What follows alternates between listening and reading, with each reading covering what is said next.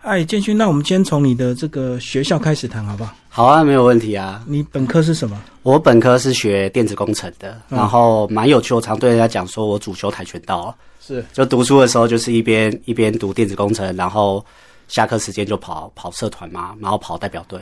嗯所以我常会讲我有双学历。你跆拳道到几段啊了、我跆拳道那时候很努力的时候到四段，然后国际，我现在也是教练，然后也是裁判。哦，对然后最好的成绩是哪一次？呃，最好成绩是大专杯第五名，嗯，对，然后北区冠军。哎，所以它有分级数吗？分等级吗？呃身高吗？还是按以体重？体重以体重，它是以体重为量级，就是五十四、五十八。我那个时候应该是这样啊，我不知道，因为现在离开久了，嗯所以我当时是打呃第一量跟第二量，嗯就是现在体重可能比较重一点啦，过去是五十八级以下的。所以跆拳道没有身高优势吗？那个手长脚长不是比较占优势，不是用身高来分等级哦。现在所有的运动应该身高都会是优势啊，但过去跆拳道因为我们常知道是韩国嘛、花罗啊这些等等相关，所以是比较比较中矮小型的。我们是讲求速度跟腿的距离。当然，现在可能腿长当然有好嘛，但是相对应在运动的过程中，太高其实比例协调是不太 OK 的啦，嗯，所以反而不灵活。反而不灵活。学了跆拳道，然后念的是电子工程，可是毕业之后毕做行销，对，毕业之后因为太想要往行销的领域，因为在大专的时候在玩社团，就发现说我喜欢跟人跟人之间。然后某方面就是我觉得我自己在当时很像愤青啊，就是别人的活动不好，我为什么要玩别人的？然后常常会讲，那你觉得人家不好，那你为什么不自己做？嗯，所以那时候我就毅然决然就说好，那我毕业我就不想要原本的电子工程或者是跆拳道，我就去了。就去做了行销企划助理的工作可是那时候你没有想过往国手这条路发展。哦，太难了，我必须老实讲，因为太多。我那我记得那时候我们那一届，就是那一届，呃，大家可能现在耳熟能详，可能叫陈思欣啊、朱慕言啊、黄志雄啊、这些学长姐都还在，怎么可能轮到我们这些陪陪练员呢、我觉得比较辛苦点。对可是我有些人不是会玩技巧，就是故意把自己减得很轻。哦，那那个，但是比赛是现实，运动选手其实年纪年纪会有一定啦，这是一个。第二个，其实很多运动选手到后面除了国手以外，就是当教练。对，当时其实也蛮幸运，就是有一些教练他其实是要栽培，但是回到一件事情是，呃，也是没有什么相关背景啊，还有就是要选一个根据地。对其实那时候不知道选哪一个啦，其实人生那时候还蛮迷惘的，嗯。然后就毅然决然就跑去当兵了。对不过这样子、啊、一个念头闪过去之后，错过就错过，对，就错过，就很难再回头，因没为错。 可能年纪又超龄了一两年了。对，然后又体力可能也不太像当初这样子。嗯，除非当初就一气呵成。没错，嗯，好，那后来先选所谓的行销助理开始干。对，没错。嗯，然后一开始入行有没有符合你本来对行销工作的期待？其它实是这么好玩，其实我那时候选择的是线上游戏业啦，其实那时候也是忙那种，就觉得哎诶有个机会可以去做行销企划助理，然后才发现说行销企划助理就跟偶像剧的那种助理一样，就是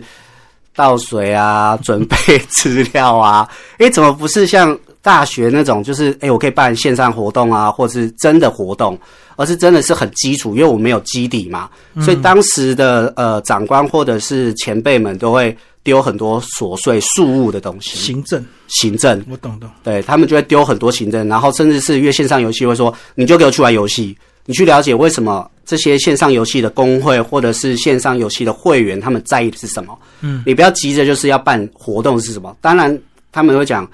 很夯的游戏你办什么活动都会成功嘛，因为就是牌子大。但是我那时被丢到都是不夯的游戏，嗯，所以你要怎么去激活这些，就是活化 原本的游戏里面的东西？已经要死不活，就是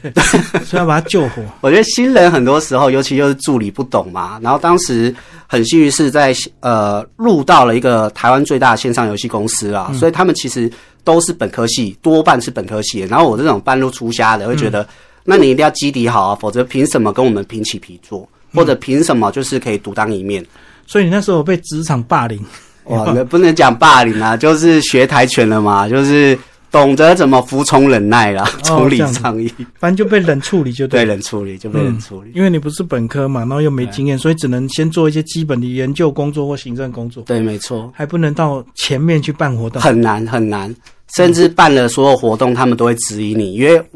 我不是本科系，所以我就会天马行空，所以他们就会质疑说，为什么你的活动是这样子？啊，我又讲不出来，我就觉得，哎、我就是玩家嘛，我懂对，他们有理论基础，他可以跟你 我没有，讲很多 我是行销的直觉理论派，对对。你就是用你的感觉，对不对对？嗯，那后来是跳了工作之后才慢慢好一点嘛。呃，我觉得当时的过程中是因为组织一直在调整嗯啦，所以从行销企划助理，然后也蛮幸运，就后来变到游戏企划，嗯，然后后来又被调到社群企划。嗯其实某方面就是从助理一路到整个游戏生态圈的企划，我都后来都待过了。我是同一个工作，同一个工作，同一个表工示作，你熬得够久啊。对，当时也是我人生工作最久，就快三年，是嗯，哦这样子。对啊，熬得久才有机会往上跳。啊对，就是磨练一定要撑得下来啦。对啊，嗯那时候很多同期的都离开了，对，以游戏产业来讲，三年算很久。对对对，可是我一般工作三年只是刚好刚入门而已。对。嗯，那后来就有点这个是算跳槽还是自己被挖角？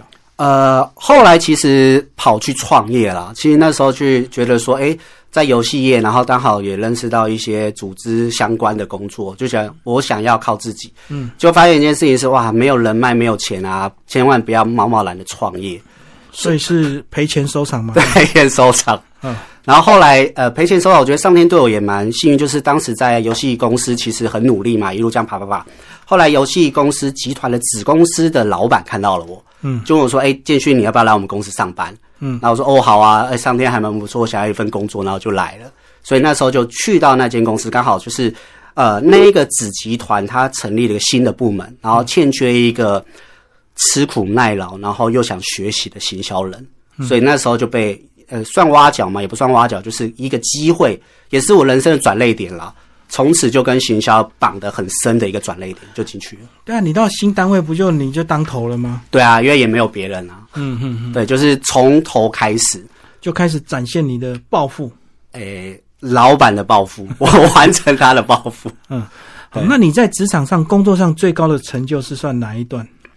最高的成就，其实我在呃还蛮幸运，是在二十八岁的时候，其实就在那种上市贵公司就做到高阶主管了。嗯，然后一路上面就蛮幸运，就是因为呃老板成立很多新部门，所以我就在新部门里面都专门就做新部门的负责人，嗯帮老板打天下。我觉得在二十八岁的那个时候，然后尔后就很多公司待了很多公司，是就这样爬很快，就对。对就爬很快。嗯嗯，嗯是因为行销工作的特质吗？我觉得是行销工作的特质，再加上是因为呃，我待的产业是那种游戏业或者是数位科技业，所以老人不容易进入。呃，应该是说呃，尽量应该是说比较少资深的前辈啦，因为太新了， 嗯嗯，所以就会造成是诶有肯拼肯出头的年轻人，然后也打出一些成绩，然后就就老板就提拔起来，是这 对样。对，我懂。因为老人家如果他连电脑或游戏都不懂的话，他他也不可能回来去接这个产业，是没错，没错，格格不入。啊是所以刚好是新人的天性。是没错，刚好那个 moment。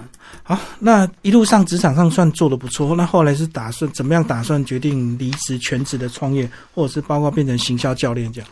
呃，人生际遇跟工作其实真的都还不错，但是会有时候就是爬得越快，其实某方面会人生有些迷惘。人生迷惘过程中，就是诶，其实爬到这个位置，其实很多长辈就说：“建勋你就够了啊，就慢慢来嘛。”然后就是说，人生不应该是如此啊。然后再加上，我觉得越大的企业，其实政治的氛围蛮蛮重的。其实当时对我而言有点水土不服，嗯所以想说，那我先休息看看好了。那我就先离开，离开了职场，然后其实就开始也是下乡啊，去看啊。但是呃，因为还很年轻嘛，所以就很多长辈说：“那建勋，你要不要来我们公司演个讲啊？你要不要来我们公司做个顾问啊？”嗯从此就开启了这一个有点是 freelancer 的创业路程，所以就回跟金明大人这边报告，就是就这样展开我的人生的另外一个身份出来了，是这样子。可是讲了几年，应该发现还是会有些不足吧，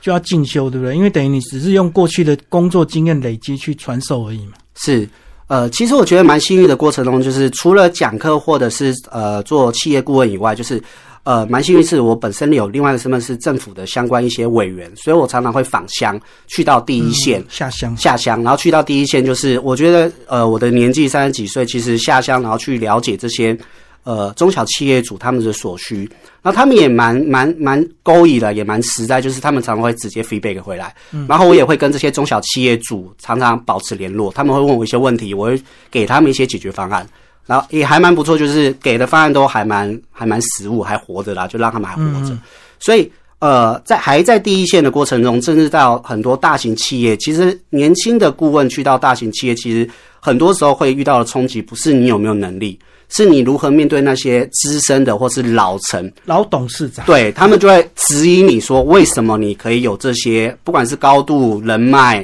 或者是你凭什么说你会帮助我们企业成功？所以更多过程中，我就要去，我去到一个产业，我就要花很多时间去了解那产业的深度，嗯，所以我就花很多很多的时间去进修，去了解这个生态，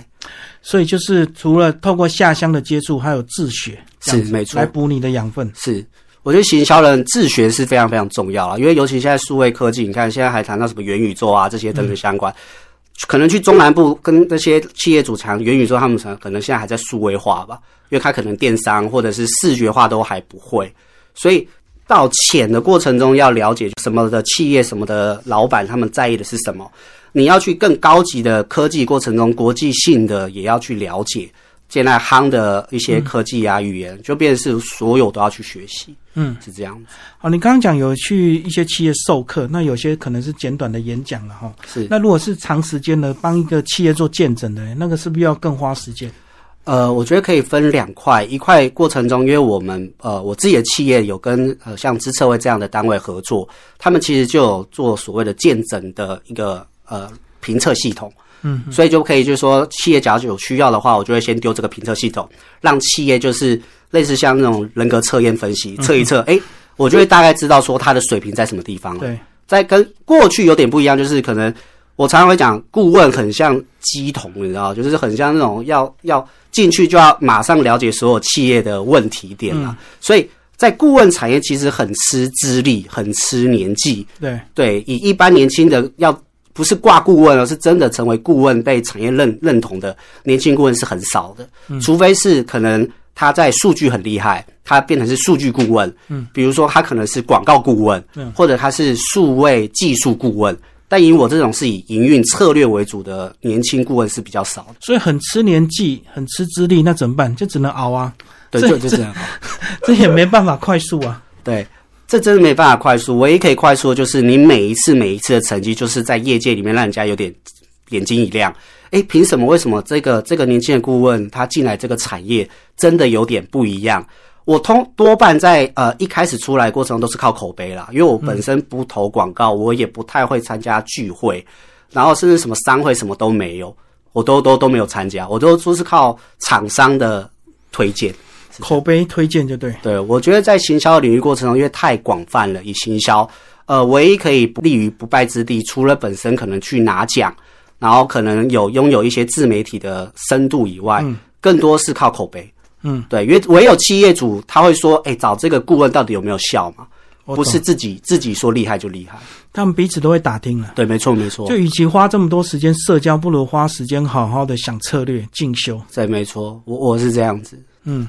可是难免也是会踩到地雷或碰到钉子啊，或者你的行销策略失败，可能也不一定是你的策略，也许是市场产业变化太快。可是这种负面的，是不是在业界都会流通的比较快，哦成功的比较大家不提？有人就有江湖嘛，有江湖自然就有酸民嘛，我觉得这是必然的。但某方面我自己转化心理就是，既然有酸民，代表我某方面也是蛮厉害的啦。嗯，就一定是成功过些什么东西，才有更多人不希望你成功。但某方面的过程就是，我觉得啊暗暗内含光也好，或者是口碑满满，失败是必然的。像我早期的过程中去七友就说，哎，我真的不行，我可以去外面帮助大家，因为很多企业是他连外面的资源都不懂。对，所以我就会依照我的年纪，就是年轻人嘛，皮皮嘛，或者是年轻人就是要受教嘛，从来没有一个说身为顾问就是要高高在上。我觉得在以这个角，我的年纪跟我现在的身份而言是，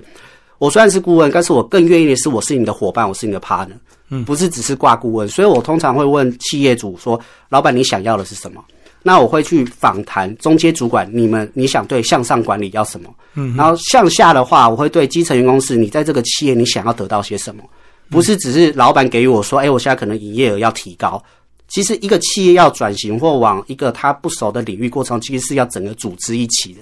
刚好以我的年纪，就是可以直达天听嘛，老板。但是我的年纪又很年轻，刚好又是符合基层员工的年纪，所以我就会帮所有的人串联在一起，都在一起。对，都在一起。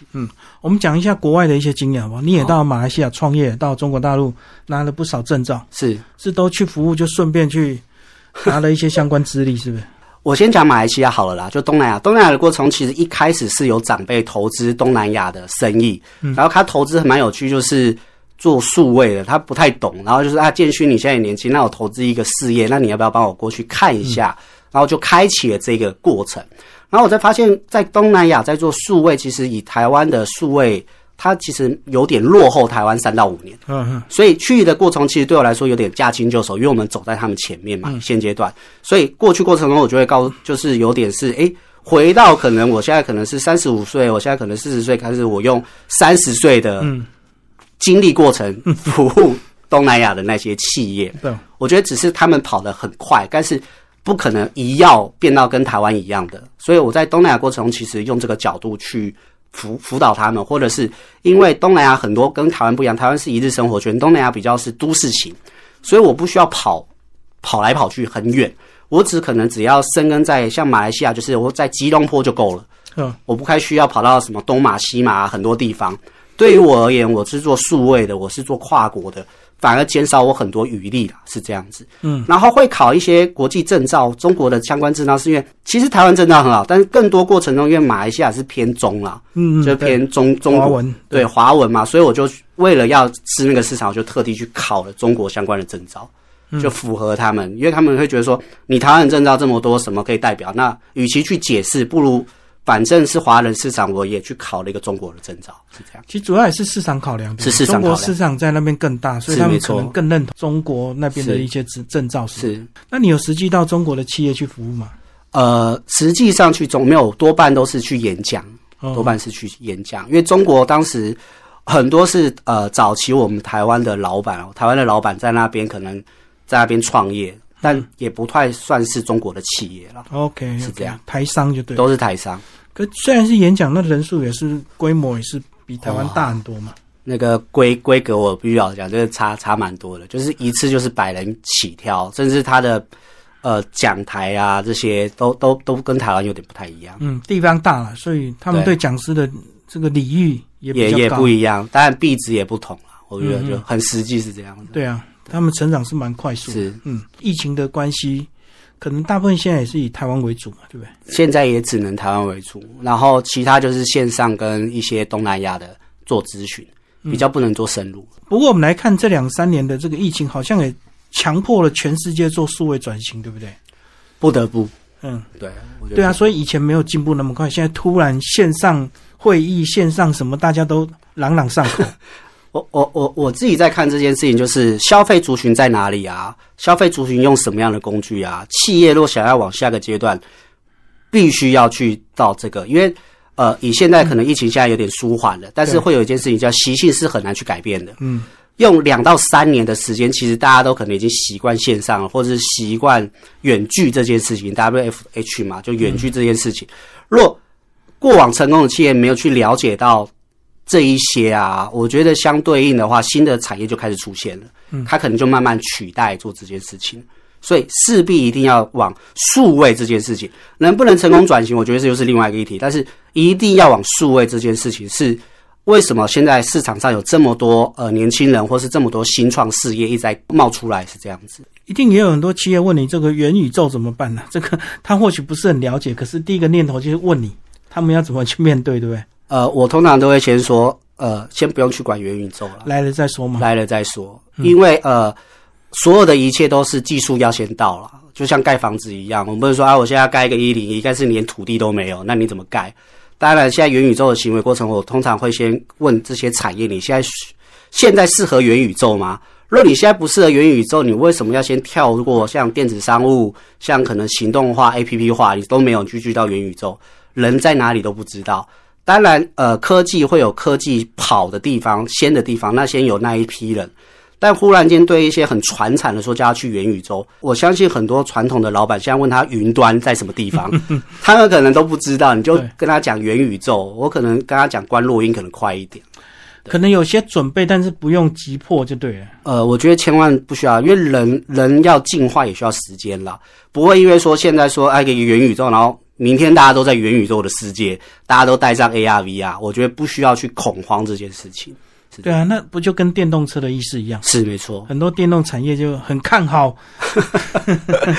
对啊，我我看好是看好啊，因为有些是要股价嘛，它是要趋势要议题。但回到一件事情，一件事就是消费者百分之八十到九十人，他们可能还没有这么快去接受它。可能要先到处都有充电 桩，才会有对，到处都有电动车嘛。对不，啊，所以应该是基础建设要先到基。础建设要先，才会有后续。当然，呃，因为这一批人可能因为科技越数位，所以他们占据了所有的传播这件事情。但其实实际上回到呃现实生活的落地，去问这些企业主或问这些呃资深长辈们，他们可能根本没听过啊。我觉得等到长辈听过再去谈论元宇宙，才可能有机会了。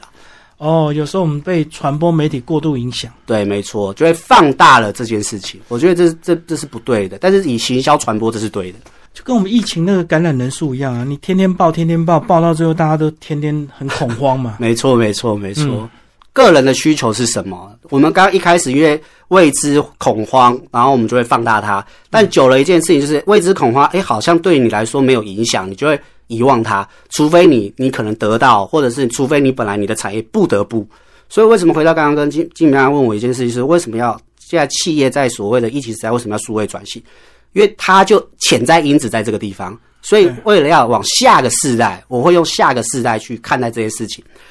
传播也好，广播也罢，呃，这些等等相关，就要先思考一件事情是：我们的消费族群在什么地方？嗯，现在这一批年轻人就在数位这件事情，对， 我们不能说啊，等这批年轻人老了之后，他们就不数位了，不可能的事情。就像很多时候，千禧年世代现在来看看，他们也二十二岁了，对，呃二十二岁，他们嗯过去在意的传播是什么？都是在网络上面。所以为什么有那么多的 YT？现在可嗯能、呃四五年前可能 Podcast 就出现了。对所以既有的优势的传播媒体还是有，但是要先想一件事情：传播媒体它原本的听众是什么族群？若是年轻化的族群，若他们没有去做数位化，那族群怎么传播的出去？嗯，再者是现在已经是一日地球村了。哦，所谓一日地球村就是你现在在台湾也好，在什么地方放在网络上，Google 统治了全世界。嗯，现在甚至更多人可能看 TikTok、哦短影音，哇，发现等等相关。对，所以这批族群都还在，只是他们呈现的工具不一样了，但是内涵的传播都还是在，只是我们有没有把这些内涵往这一个领域或这个工具去存在着？传播的精神一样，就是所谓的自媒体。好是，那聊到这边，难免就要讲到所谓个人品牌的经营。像我们这个早一代的，我们都是好好安分的做一个工作，不太会去下班去兼职兼差斜杠，对不对？ 对，老板也不希望你这样子是斜杠。可是到了现在，好像变常态了，因为是工作不可靠，对不对？不定因素比较多，就是不确定，你掌不握确定在别人的命对，运。没错。嗯，要不要讲一下个人品牌这块？我觉得个人品牌的行为过程中，是我们接触到的传播工具，现在越来越可能免费，甚至很容易入手。对然后再者是像呃千禧年世代，我们常常讲八零后、九零后、嗯千禧年世代，呃所受的教育或者是社会的风气有点不太一样。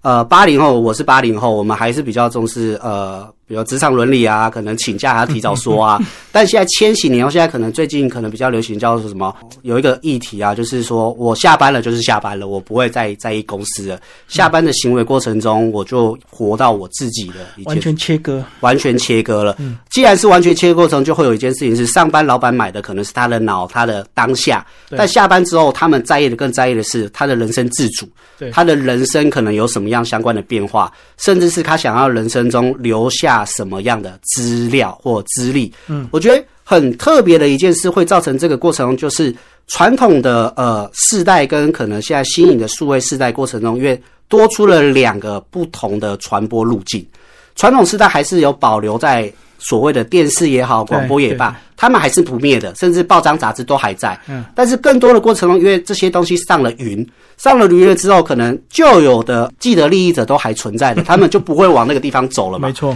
但这个地方数位科技它就是一个新大陆，新大陆势必还是需要有一些英雄、一些自媒体的呃名人也好、KOL、KOC 这些都存在，对所以就诶这十年内就爆爆发出来。对，再者是现在我觉得很有趣一件事情，就是现在的过程中，呃，A P P 太厉害了，工具太厉害了，可能一个人就可以当一个航空母舰，对，就去做相关的，所以新颖产业链就出现，自自然自媒体的发掘就更出现，然后再者是因为很新，所以它在市场的定价未定。所以就会造成很多所谓的百万富翁级的，然后既然很多百万富翁是，哎、我的同学可以百万富翁，凭什么我不行？所以就造成毅然决然，大家很多很多去往这个方向前进。可是到底衡量自己有没有这样的一个能力、啊？因为有时候窜红也是有点天时地利，对不对？绝对是天时地利啦，否则就很像就是你可能夯了三个月，然后三个月之后就不在。所谓的这个很多企业如果面临危机，会找像你们这种传统的行销顾问，或者是他可能会找网红这个业配，是不是一样的意思？就是新旧的一个冲击。呃，我觉得会分两种，一种是新的，像这种网红也好，或 KOL 吧，他们统称可能叫做意见领袖，他们对于企业的经营或者企业的深度这件事情，可能比比我们来说是比较浅的。对，但是他们在瞬间在呃话题舆论性的传递，可能比我们强很多，快，比较快。所以呃，以快速在传播过程中，我必须要讲，很多企业我还还是会建议，哪怕是我不是这种，我会建议以他们为主。但是，若这个过程中势必是企业要走是长久，长久的过程中一定是要回到是传统，回到是你的经验值，回到是你对产业的认知。只是我们，我觉得更好的一件事，我们这样的角色怎么去跟这些新颖的 KOL 网红去做搭配？嗯，因为他们可能是，呃、你给我一笔钱，我告诉你怎么舆论风向，好就结束了，对，一次性啊，一次性就结束。但是行销很好玩的一件，像我们公司叫大广东策略顾问嘛，其实所有的行销是策略为主，策略一定会有短、中、长期。嗯，所以我们以一般来讲就是，诶，快速散播完之后，那散播完之后，舆论掉下来之后，我们要往第二阶段是什么对？不能一直就是啊啪啪啪，这会疲乏。对，没错，会疲乏，但是在疲乏过程中，那个弹力的拉紧要怎么去做这件事情？所以我们又更不一样的一件事情是，因为我本来就是走数位，所以我会从数据的角度去分析，我会从产业的像传统的工会去了解，甚至呃我自己本身还有在政府机关做委员跟顾问嘛，嗯，所以我会用比较呃带夸的角度，就不同的角度去看待这件事情，嗯，比较就开始做出差异化，哦，你讲的是搭配而不是对抗，我还以为它两者是有点对抗关系耶。我觉得做行销也不能对抗啊，就是做行销，但是可能比如说工程师，可能我今天用的是 A A 城市，你 B 就不能用。但对行销人很好玩的一件事情就是，我们要怎么去融合？行销必须去做融合这件事情，因为行销没有对错。行销哪怕说现在我用的是 A B C D E，但是你说你是 B C D A，我觉得都对，因为当下的天时地利人和不一样，你用的策略就不同。对啊，而且我觉得回到本质，有时候你的策略也许是对的，可是因为市场或者是国际市场的变化太快啊，对。所以并不一定是这个策略有问题嘛。对啊，哪怕我们学古代什么诸葛亮啊、刘伯温啊，他们也不一定都会打胜仗啊，很难成为百胜将军啦。但是有一件事情是立于不败，像以我在辅导企业过程中，我常常不是告诉说我可以帮你赚多少钱，我先能帮你先减少多少钱，嗯，哎，减少一来一往那就差很多了。减少支出就对。对，减少支出，找到对的伙伴，嗯，我觉得这一块过程中，老板就会先比较有感觉。是当你比较有感觉，找到对的伙伴，你已经不败了，怎么会不胜？我是用这个角度啦，不是告诉他说你找我一定会赚大钱，那那我就自己赚就自己好赚就好。对啊，我的专业，那个就跟现在那个网络诈骗一样，那个什么告诉你标股一样。对啊，我觉得这个这个过程中就是他真的，以前我的师傅在教教导我的过程中就是。不要一直想着怎么去赢这个市场，因为比你厉害的人太多了，比你有资源的太多了。而且我过去待的很多都是台湾的龙头企业，所以接受到的这些教育，他就说你要先想的一件事情就是怎么先不败了。所以我的观念跟过去还是延延续到现在，就是我不会告诉你怎么赢，但是我会告诉你在同业、同产业或者是你的支出过程中怎么先不败。嗯，不败自然就会胜嘛。先求稳，对再先求稳胜就对了。没错，没错。好，那如果这个听众朋友，如果粉丝怎么跟你互动？是透过个人还是用个人网站？呃，可以直接在 Facebook 上面搜寻李建勋就可以了。嗯对，应该这第一个就是我了。对啊，我觉得做行销的、做写专栏的，就是我个人就是为我自己负责啦。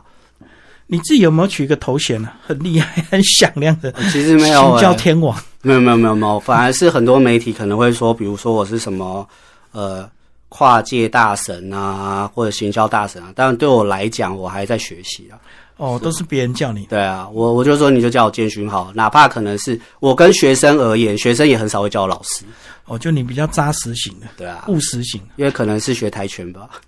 就是越越稳啦。我觉得生命要或者事业要走长久，就是不是在当下赚多少钱。打过跆拳就是知道基本功的重要，对啊，所以扎马步。没错。嗯，好，谢谢我们建勋老师为我们介绍他的行销人生，谢谢。哎，谢谢谢谢大家，谢谢。